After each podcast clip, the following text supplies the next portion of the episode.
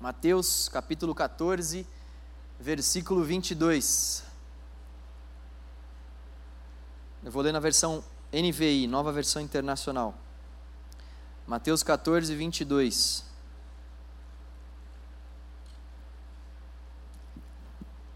Deixa o texto aí aberto, eu só queria dar uma introdução.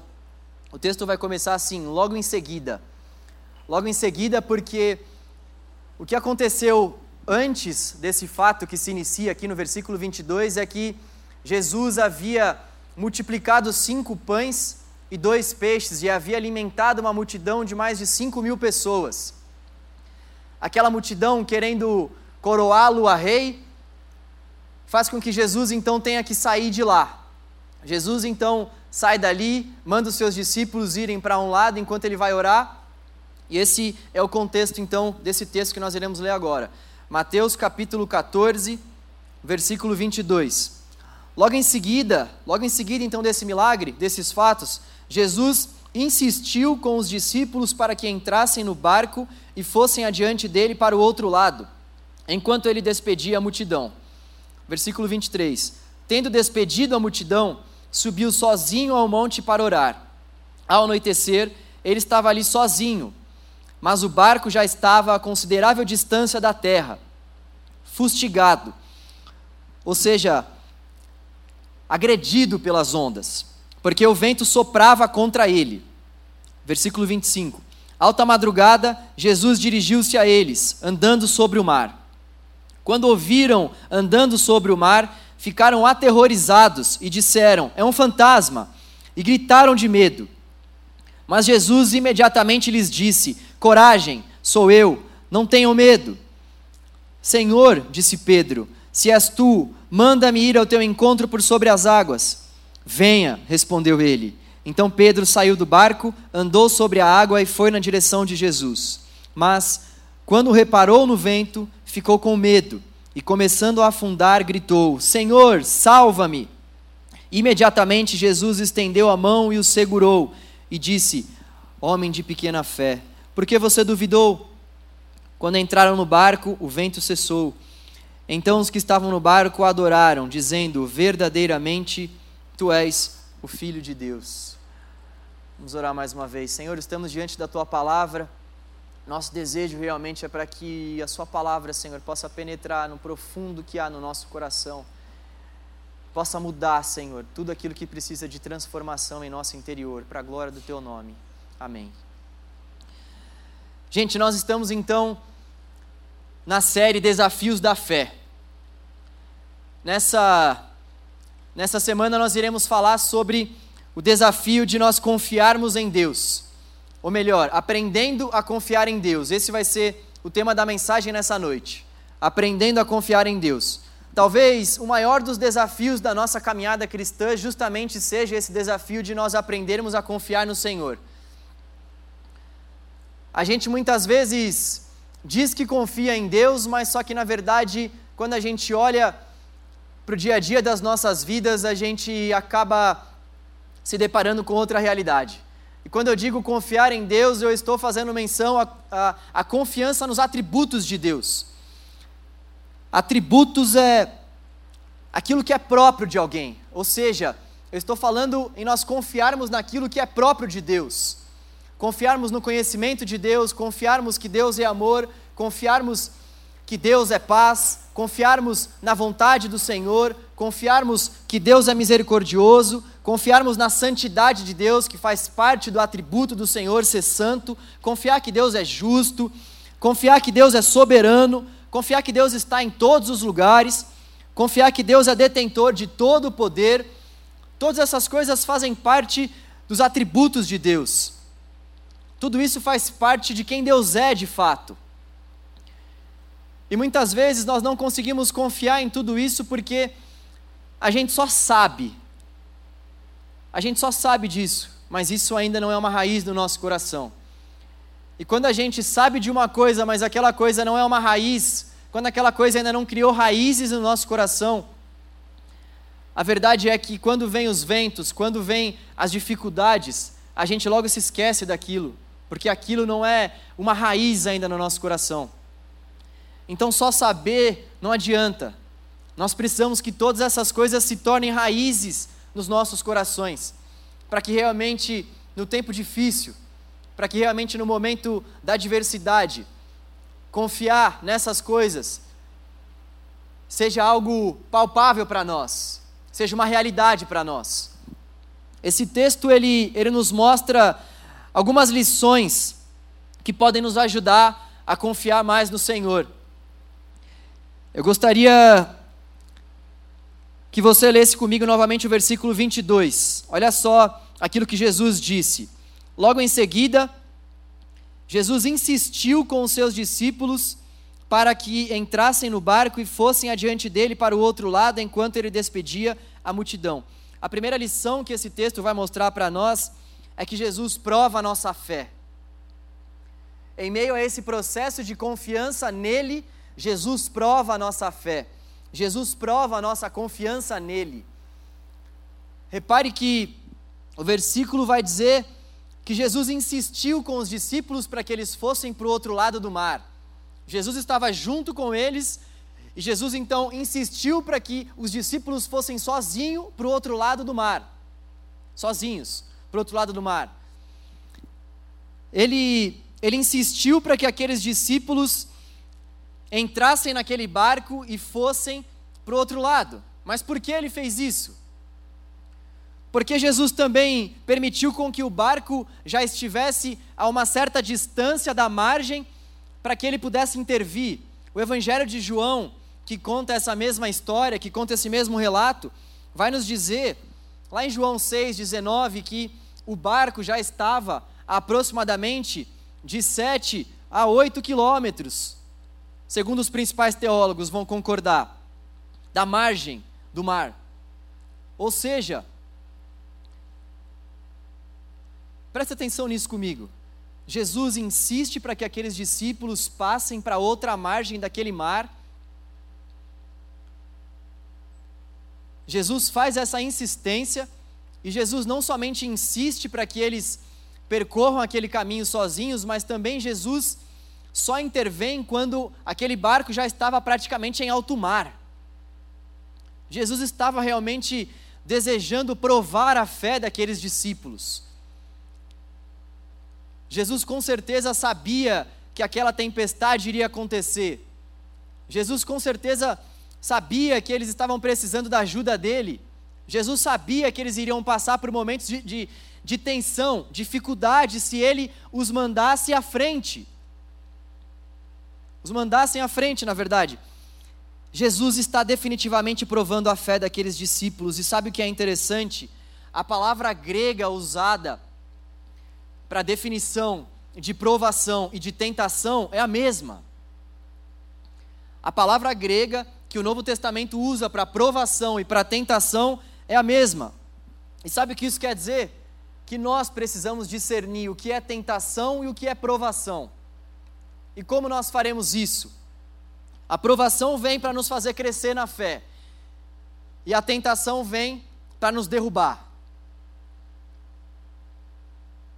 Então, se você namora, se você é casado, se você é casada, daí vem aquele enviado e vem aquela enviada de Deus com conversinha furada, Deus está te provando ou te tentando? Deus não tenta ninguém, isso foi uma pegadinha, tá? Deus está te provando ou você está sendo tentado? Obviamente você está sendo tentado. Agora, por outro lado, dando um exemplo acerca do que é provação, se você tem dificuldade de falar em público, se você muitas vezes não gosta de ir para a célula por conta dessa dificuldade, se você não gosta de estar no meio de pessoas, dentro da igreja, por exemplo, e você muitas vezes tem que lidar com certas situações onde você precisa ser exposto a isso.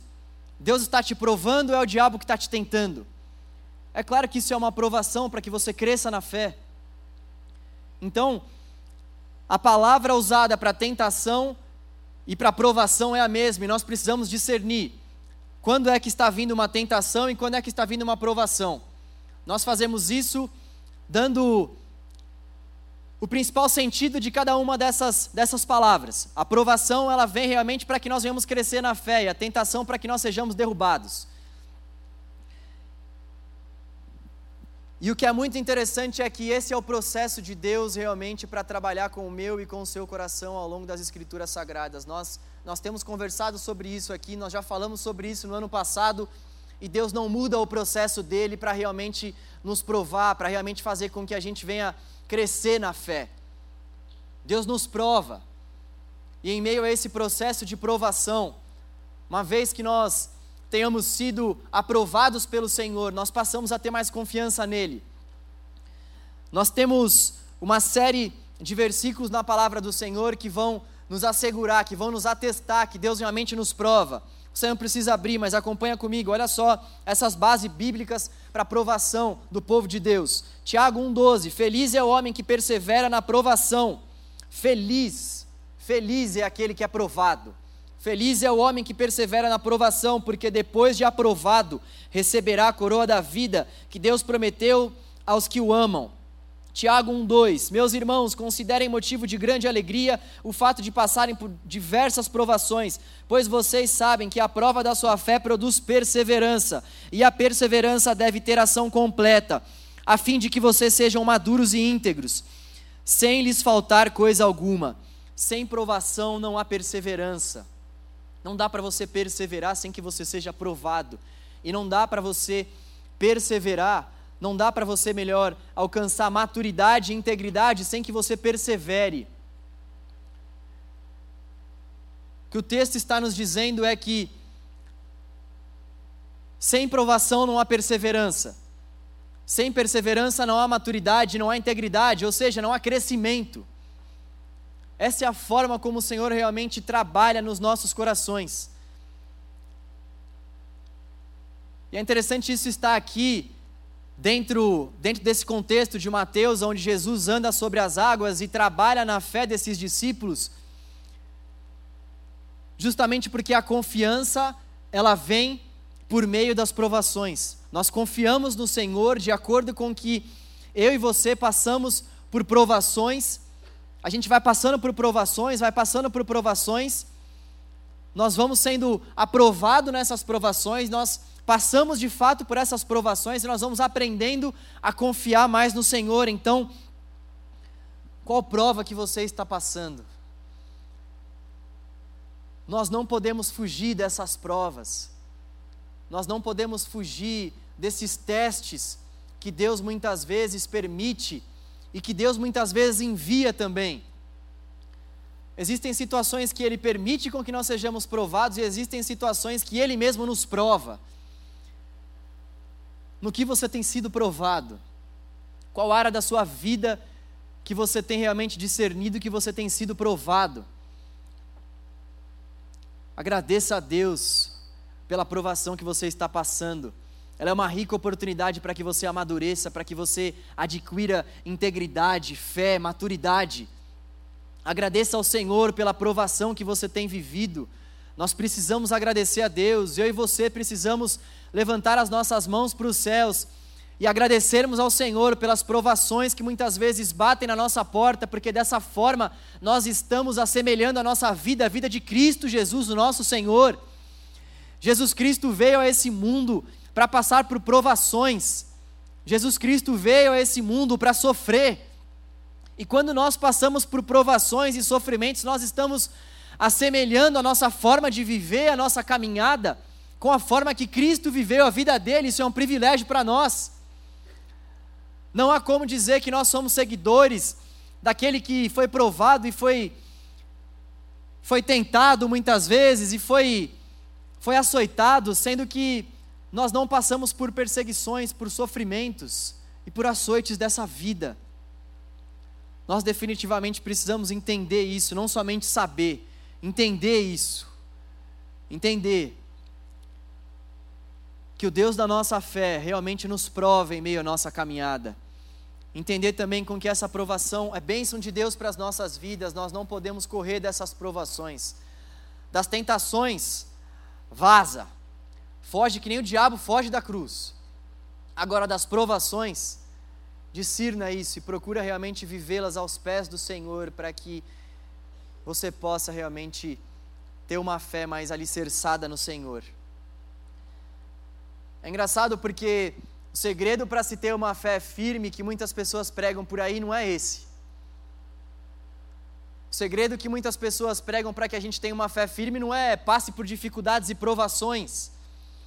No entanto, essa é a realidade do Evangelho para mim e para você. Você quer ser feliz, você quer ser pleno em Jesus, você quer ter confiança, você quer ter fé.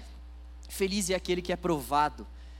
Quem tem fé é aquele que passa pela provação do Senhor.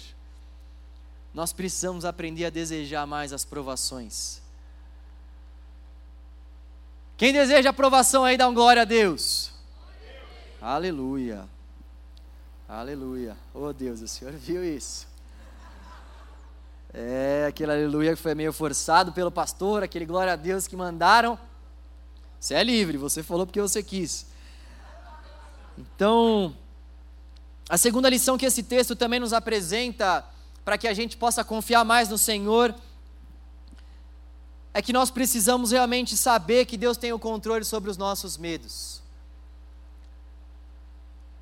Que esse texto nos apresenta para que nós venhamos adquirir uma confiança maior no Senhor, é que nós devemos ter no nosso coração a certeza de que Deus tem o controle sobre os nossos medos.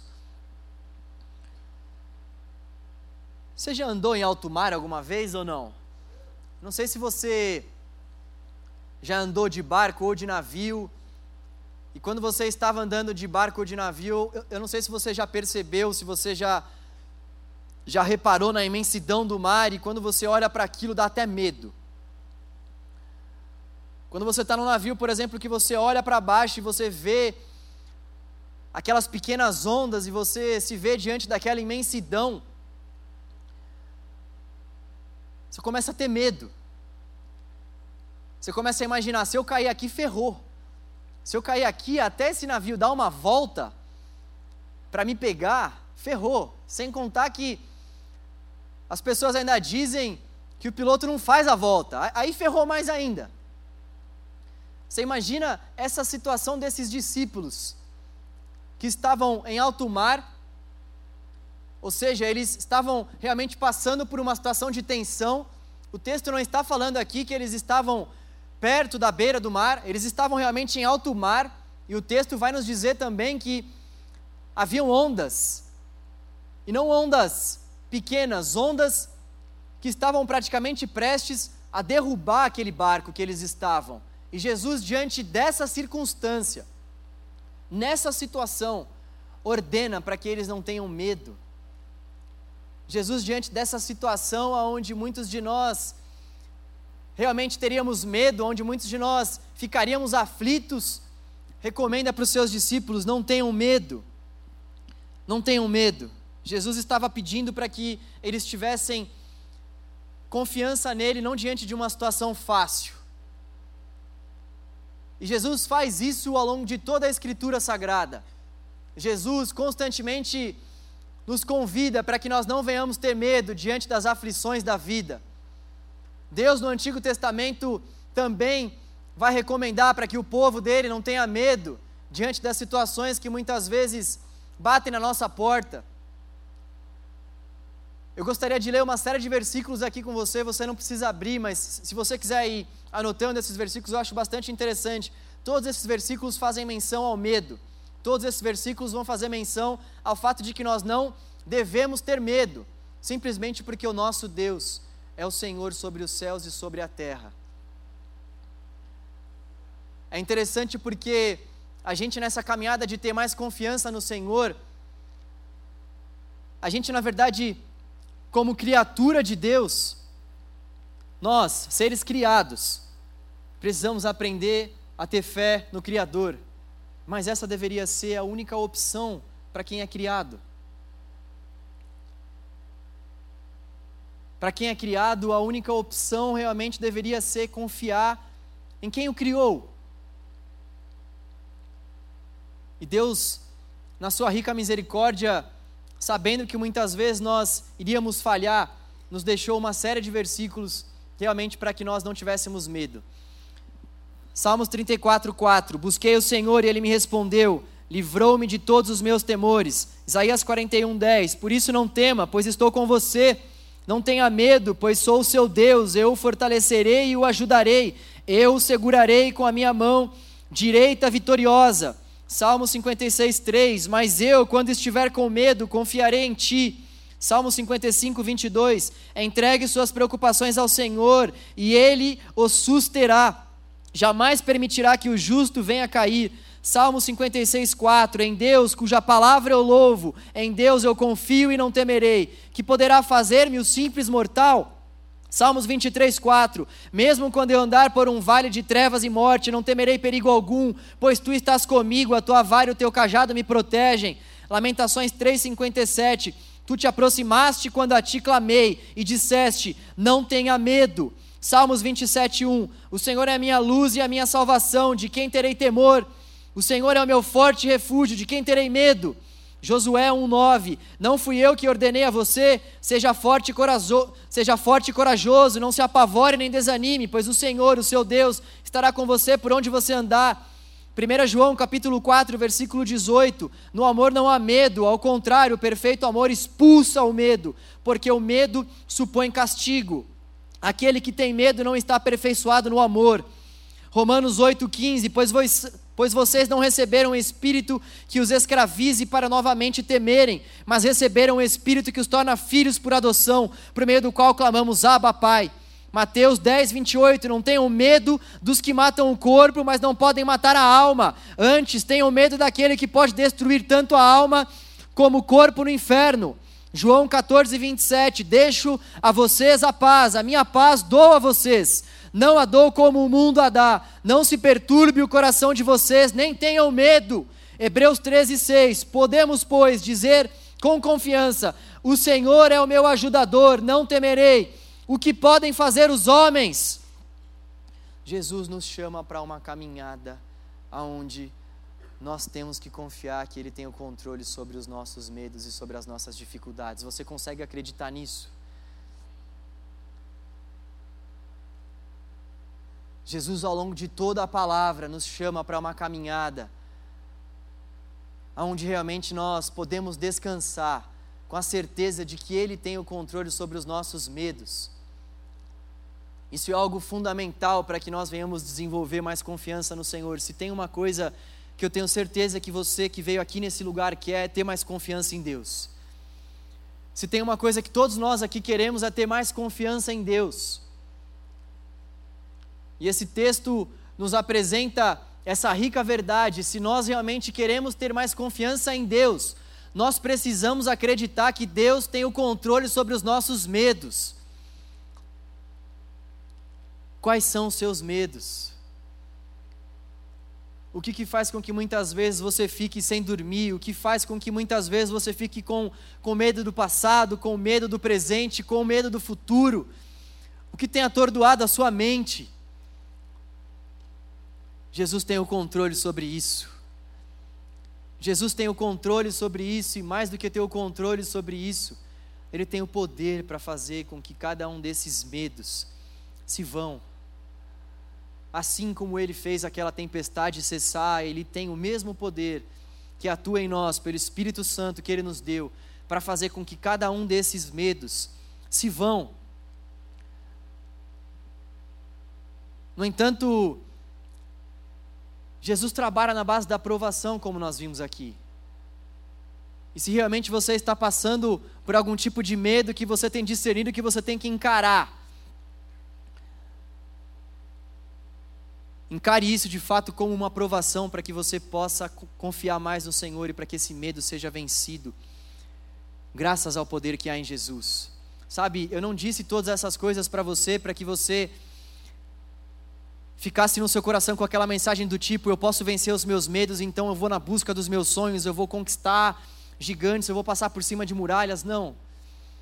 O propósito de eu ter lido todos esses textos para você é para que você pudesse olhar para a sua vida e pudesse dizer assim: eu estou diante dos meus medos, mas eu vou preferir fazer a vontade do Senhor. Eu estou diante, do, eu estou diante dos meus medos, eu vou encarar os meus medos, mas para viver os planos de Deus, que muitas vezes não coincidem com os meus sonhos. Eu estou diante de um Deus que pode vencer esses medos ao meu lado, que pode fazer com que eu vença isso ao meu lado. não para que eu possa buscar simplesmente meu bel prazer, mas para que eu possa buscar a vontade dele. Então, o sentido de nós vencermos os nossos medos não é para que a gente corra atrás dos nossos próprios sonhos. Eu me lembro que na época do Orkut ainda, eu coloquei naquela frase inicial: encare os seus medos e viva os seus sonhos. Vocês estão me julgando, mas eu tenho certeza que a frase de vocês era daí para pior. Encare seus medos e viva os seus sonhos ainda é bem bonitinho. O que eu quero dizer para você com isso é que, infelizmente, eu faço menção, abrindo parênteses, a muitas coisas que estão sendo pregadas aí, procuro rebater essas coisas, porque Jesus e os apóstolos fizeram justamente isso eles identificavam uma heresia vigente no tempo deles e rebatiam essa heresia com a palavra. Identificavam uma heresia e rebatiam com a palavra. Identificavam um ensino que não era de acordo com o evangelho e traziam aquilo para a palavra. Por isso que constantemente eu falo o que muitos dizem por aí. É para não dar nomes aos bois aqui no púlpito, mas o que muitos pregam por aí é que realmente nós devemos buscar e ir atrás dos nossos sonhos, mas eles param por aí. É legal a gente buscar e correr atrás dos nossos sonhos, sim, mas é mais legal ainda a gente, no final dessa busca e no final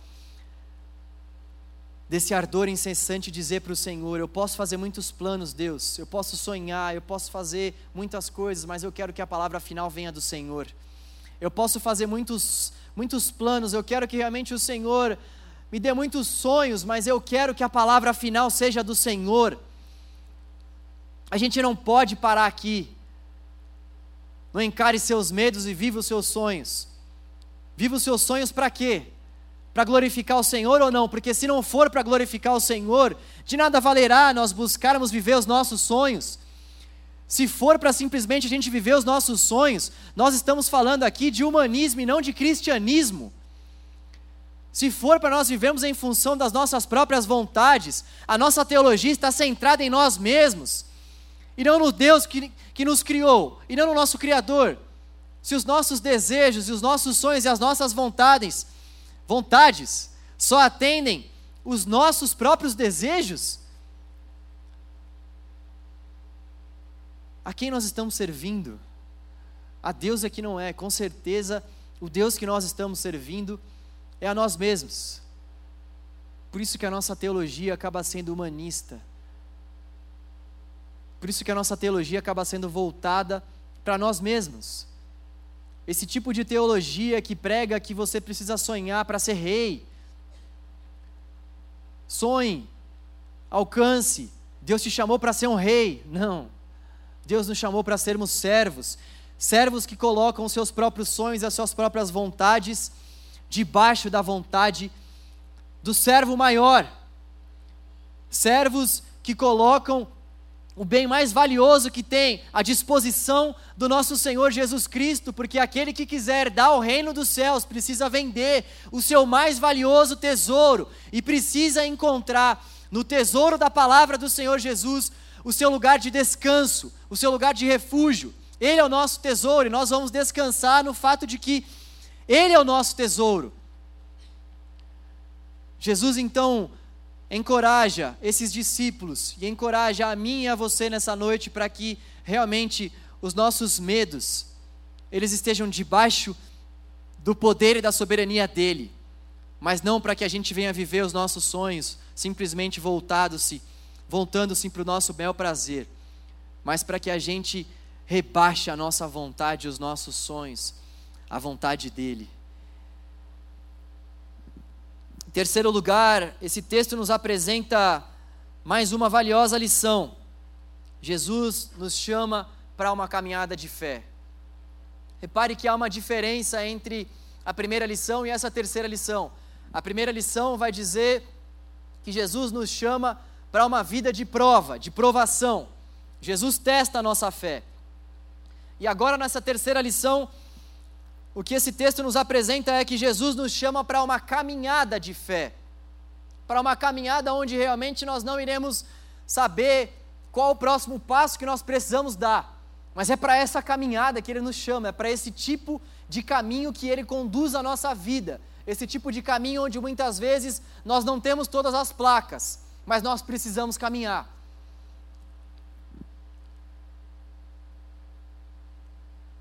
Senhor, disse Pedro no versículo 28, se és tu, manda-me ir ao teu encontro por sobre as águas.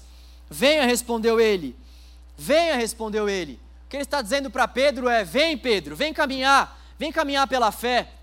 Vem, Pedro, vem caminhar, que você não vai ter a certeza do próximo passo. Vem caminhar segundo essa certeza de que você não vai ter a certeza do próximo passo. Mas eu estarei com você, com as minhas mãos erguidas, caso você precise. Vem caminhar, Pedro, sem enxergar o outro lado do caminho, Pedro. Mas vem caminhar tendo a certeza de que eu estarei lá do outro lado do caminho. Vem caminhar nessa caminhada de fé, Pedro. Vem caminhar, canal jovem, nessa caminhada de fé, sabendo que muitas vezes nós não saberemos os próximos passos que teremos que dar, mas nós precisaremos caminhar. Porque Jesus nos chama para uma caminhada de fé. Sem fé é impossível agradar ao Senhor, mas ora, o que é a fé? Nós temos uma rica definição do que é a fé em Hebreus 11:1. A fé é a certeza daquilo que esperamos e a prova das coisas que não estamos vendo ainda. A certeza daquilo que nós esperamos e a prova daquilo que nós não estamos vendo. A fé torna real aquilo que estamos esperando e nos dá convicção do que não estamos vendo. Essa frase foi eu que fiz, gente. Queria que você anotasse. Se você quiser marcar o meu nome no Instagram, peraí que eu vou repetir. Tô brincando, olha só. A fé torna real aquilo que estamos esperando e nos dá convicção do que não estamos vendo. Nós estamos esperando muitas coisas. A fé torna essas coisas reais. Nós não estamos vendo muitas coisas que ainda vão acontecer. A fé torna essas coisas reais. Fé, já dizia um teólogo, é assinar uma folha em branco e deixar com que Deus escreva nela o que Ele quiser. É para esse tipo de caminhada que nós fomos chamados. E é caminhando pela fé que nós aprendemos a confiar mais no Senhor. É caminhando pela fé. É caminhando muitas vezes sem enxergar. Que nós aprendemos a confiar mais no Senhor, porque assim, juntamente com a nossa caminhada de fé, nós também temos o braço do Senhor que está sempre disponível para nos abraçar e para nos amparar. Essa que é a beleza da caminhada da fé. Nós caminhamos sem enxergar muitas vezes muitas coisas, mas nós temos uma certeza: a certeza de que Ele está lá. A certeza de que, ainda que nós venhamos dar passos sem que a gente venha de descobrir a consequência desses passos, Ele estará lá em cada um desses passos. A pergunta imediata que esse trecho nos sugere é: por que Pedro caiu? Por que Pedro caiu?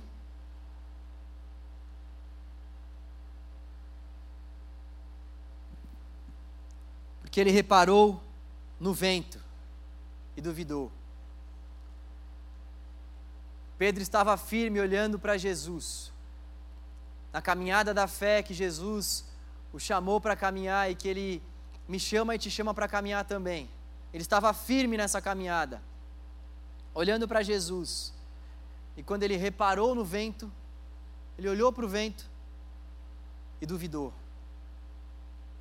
Isso tem desdobramentos sem fim para a nossa vida. Jesus realmente tem nos chamado para essa caminhada e tem nos chamado para essa caminhada na qual os nossos olhares devem estar fitos nele. E aqui talvez se encontra o maior desafio dessa mensagem para nós nessa noite. A gente continuar a nossa caminhada mesmo sabendo que muitas coisas vão fazer com que a gente duvide a gente continuar a caminhada, mesmo sabendo com que muitas coisas serão colocadas nas nossas vidas e vão fazer com que a gente não continue a ter um olhar fito no Senhor, fixo no Senhor. O segredo realmente para a gente não olhar nem para a esquerda e nem olhar para a direita é concentrar as nossas atenções no Senhor, é discernir o que é provação e o que é tentação, é saber que Jesus tem o controle sobre os nossos medos.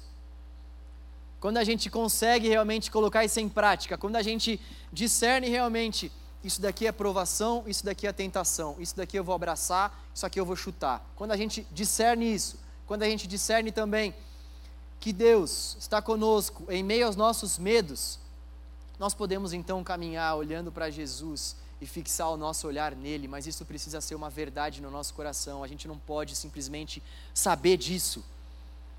Uma das coisas que a gente mais faz é compartilhar uma série de coisas sem vivê-las, sem que essas coisas realmente tenham criado, tenham criado raízes profundas no nosso coração. Eu tenho certeza que se eu começar a falar um monte de jargão aqui, você logo vai se familiarizar com algum deles. Deus no comando, é nós, ou não é? Deus no comando, Deus no controle, Deus é fiel, Deus sabe, Deus sabe de tudo isso, vai ficar tudo bem, Deus está no controle, Deus é soberano, isso tudo vai passar, Deus está aí com você. Quantos desses jargões que a gente manda por grupos diversos no WhatsApp, e quando realmente a gente precisa confiar nisso, quando realmente a gente se vê diante de uma situação onde a gente precisa crer que Deus está no comando, a gente não consegue acreditar, porque realmente aquilo não se tornou uma raiz dentro do nosso coração. A gente realmente não consegue acreditar, porque aquilo não é uma verdade para nós ainda. Às vezes até pode ser uma verdade, mas aquilo ainda não, não criou raiz no nosso coração. Esse texto é um texto que eu tenho certeza que você já deve ter ouvido algumas vezes dentro da igreja. Se você ainda não é cristão, é bem provável que você também já tenha ouvido essa história. Não é novo para nós. Não tem nada novo aqui. No entanto, o que Deus quer renovar nessa noite realmente é essa nossa confiança, essas nossas raízes estarem mais alicerçadas nele, porque se não estiverem, nós vamos passar por dificuldades, por provações, por tempestades e nós iremos afundar. Esse texto não traz nenhuma grande novidade para nós, a não ser que realmente nós precisamos aprender a confiar que o Senhor tem o controle sobre os céus e sobre a terra.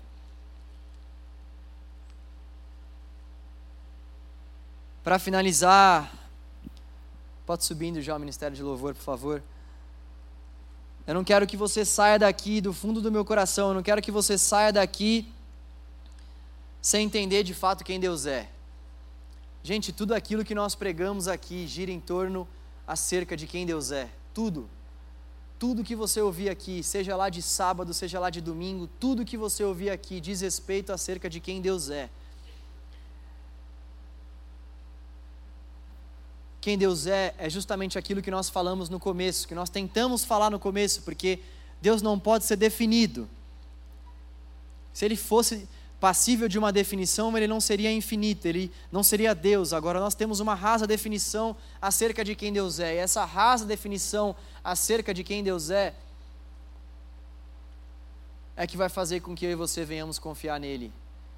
Então nós precisamos realmente confiar que Deus tem o controle, que Deus tem o conhecimento, que Deus é justo, que Deus é santo, que a vontade dele é maravilhosa, que ele é amoroso, que Ele é um Deus de paz, nós precisamos confiar que Deus está em todos os lugares, nós precisamos confiar que Ele é detentor de todo o poder existente no céu e na terra, nós precisamos confiar na soberania do Senhor.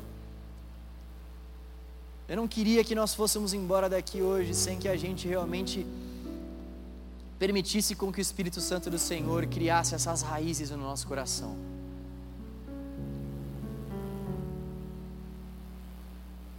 Eu tenho certeza que é desejo do Senhor que realmente essas raízes sejam criadas no nosso coração.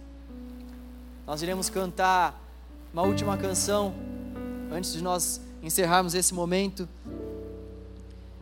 E eu queria realmente que você se lembrasse dos seus problemas, das suas dificuldades, já que nós estamos falando sobre desafios da fé.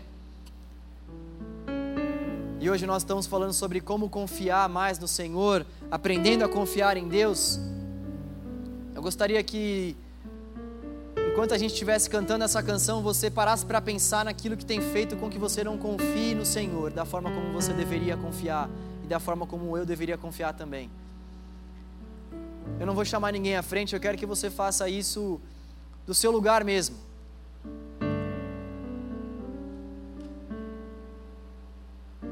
Procure se lembrar daquilo que realmente tem feito com que você não alcance o braço de Jesus em meio às tempestades da sua vida.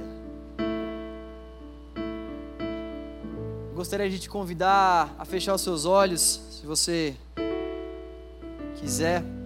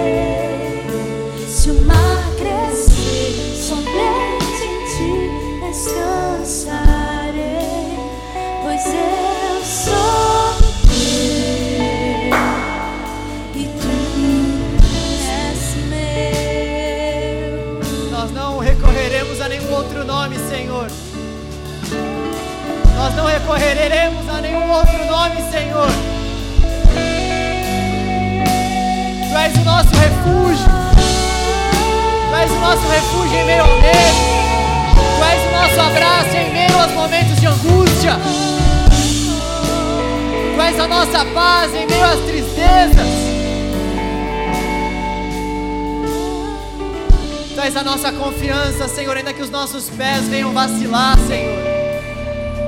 Ó Deus, nós como igreja do Senhor queremos te dizer que nós dependemos totalmente do Senhor. Ó Deus, tu bem sabes que a nossa caminhada muitas vezes não é fácil. É marcada por provações, é marcada por sofrimentos, é marcada, ó Deus, por situações onde nós vemos a nossa fé sendo provada, Senhor, constantemente. Ó Deus, tu bem conheces, Pai, as rotinas dos nossos dias. Tu bem sabes, Senhor, os medos que nós temos. No entanto, nós queremos colocar tudo diante do Senhor nessa noite, Deus. Queremos colocar tudo diante do Senhor nessa noite, Deus. Queremos colocar tudo diante do Senhor, Pai, e te pedir para que o Senhor venha conduzir as nossas vidas em meio aos nossos medos, em meio às nossas tempestades. Nos guie, Senhor, nos guie, Senhor, para que nós possamos passar para outra margem, Senhor do mar, com o Senhor, com o Senhor.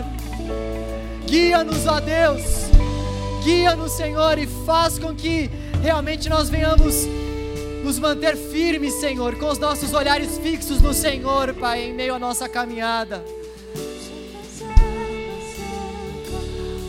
Ó oh Deus, nós te pedimos para que nessa noite realmente os nossos medos, ó oh Deus, possam, possam ter fim, Senhor.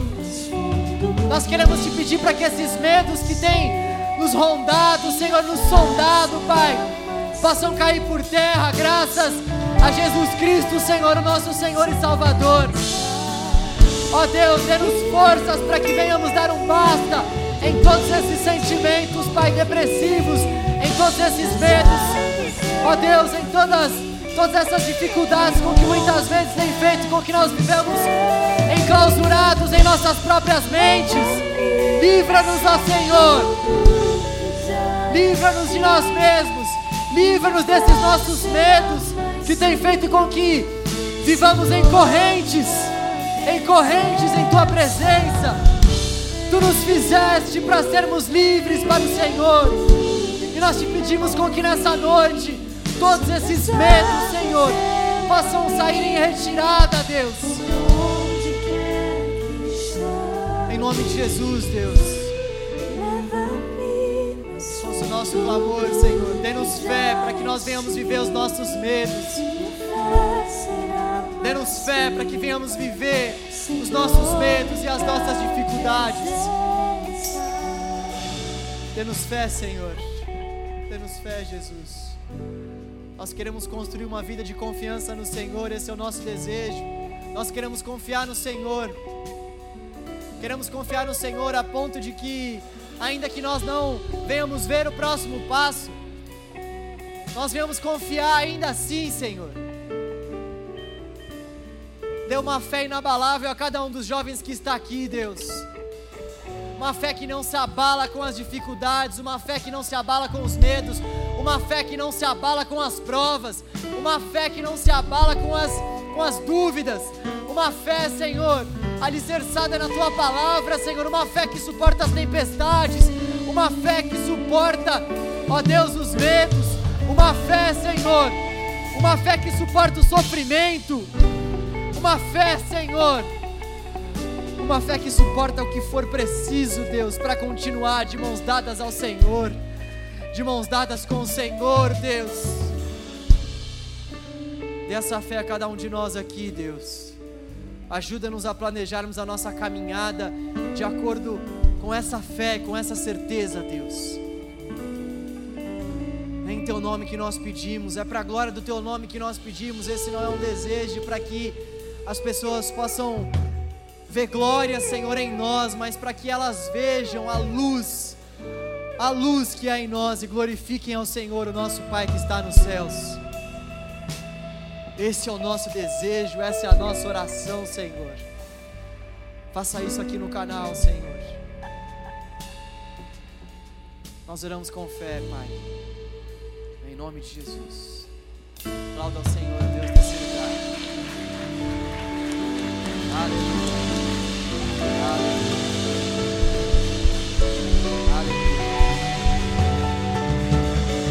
É isso aí, canal jovem. É dessa forma que a gente constrói a nossa fé, dessa forma que a gente confia no Senhor. Se você quiser ouvir essa ou, ou outras pregações, tudo estará disponível no nosso Spotify. Nós também temos uh, uma playlist com várias músicas. Se você quiser acessar, entra lá no Spotify ou no Deezer. Por favor, dê essa moral para o canal Jovem. Você vai ver que você vai ouvir músicas bíblicas. A gente fez uma seleção bem legal lá para colocar todas as músicas. Então, você pode ouvir canções que estarão falando da palavra de Deus seguramente. Também queria dar um último aviso: nós iremos fazer o nosso evangelismo próximo sábado na Paulista. A gente vai sair daqui do culto e já vai direto para Paulista. Então, se você puder, por favor, jejue por esse momento. O jejum é um meio de graça, é um meio para que a gente alcance ainda mais a graça e a misericórdia do Senhor. Assim como a oração, assim como a leitura da palavra, o jejum ele é um meio de graça para que nós venhamos realmente ter mais intimidade com o Senhor. Deus nos deu alguns meios de graça. Isso é misericórdia pura, porque Ele não precisava ter feito nada disso e mesmo assim Ele faz. Então vamos usar esse meio de graça que é o jejum. Jejue pela causa do nosso evangelismo na Paulista. Nós iremos nos encontrar num celulão que vai acontecer na cozinha para nossa capacitação às quatro horas. A gente vai falar sobre as dinâmicas que nós iremos utilizar lá na Paulista. Então, se você tiver como vir um pouco mais cedo, às quatro horas, a gente vai se encontrar então na cozinha. Se você não sabe aonde é a cozinha, aqui tem vários labirintos, então pergunte para alguém aí, ou venha falar comigo aqui que eu te explico. Não vai adiantar explicar agora. É... Eu espero que realmente você venha sábado que vem, venha com o coração disposto a anunciar a mensagem do Evangelho. Esse é um outro desafio da nossa fé. É sobre ele também que nós iremos falar sábado que vem. O desafio da evangelização. Sabe, se essa verdade do Evangelho realmente faz sentido para o nosso coração, não faz sentido a gente ficar com isso só para nós. Então nós precisamos anunciar isso para as pessoas. Então eu te convido no próximo sábado a estar aqui conosco. Uh, tem mais alguma coisa? Amanhã nós temos quatro cultos, às 8, às 10 e meia, às 17 horas e às 19 horas. Então venha. Não, é só em março que vai mudar para 19 e 15. Então venha, 19 horas. 8, 10 e meia, 5 da tarde e 19 horas. Venha que você também certamente vai ouvir uma palavra do Senhor. Eu estarei aqui no, no culto das 10 e meia. Então, se você quiser falar comigo, eu também estarei aqui amanhã no culto. E, por fim, essa turma é boa demais, gente. O pessoal vai me avisando aqui, porque para dar recado, nós é osso. Por fim, eu não sei se você já conhece as células. Células são pequenos grupos aqui da nossa igreja, nos quais a gente se encontra e, e fala da palavra de Deus e tem um tempo ali de mais proximidade, porque aqui no culto muitas vezes são muitas pessoas e, e nós não conseguimos ter esse momento de proximidade muitas vezes.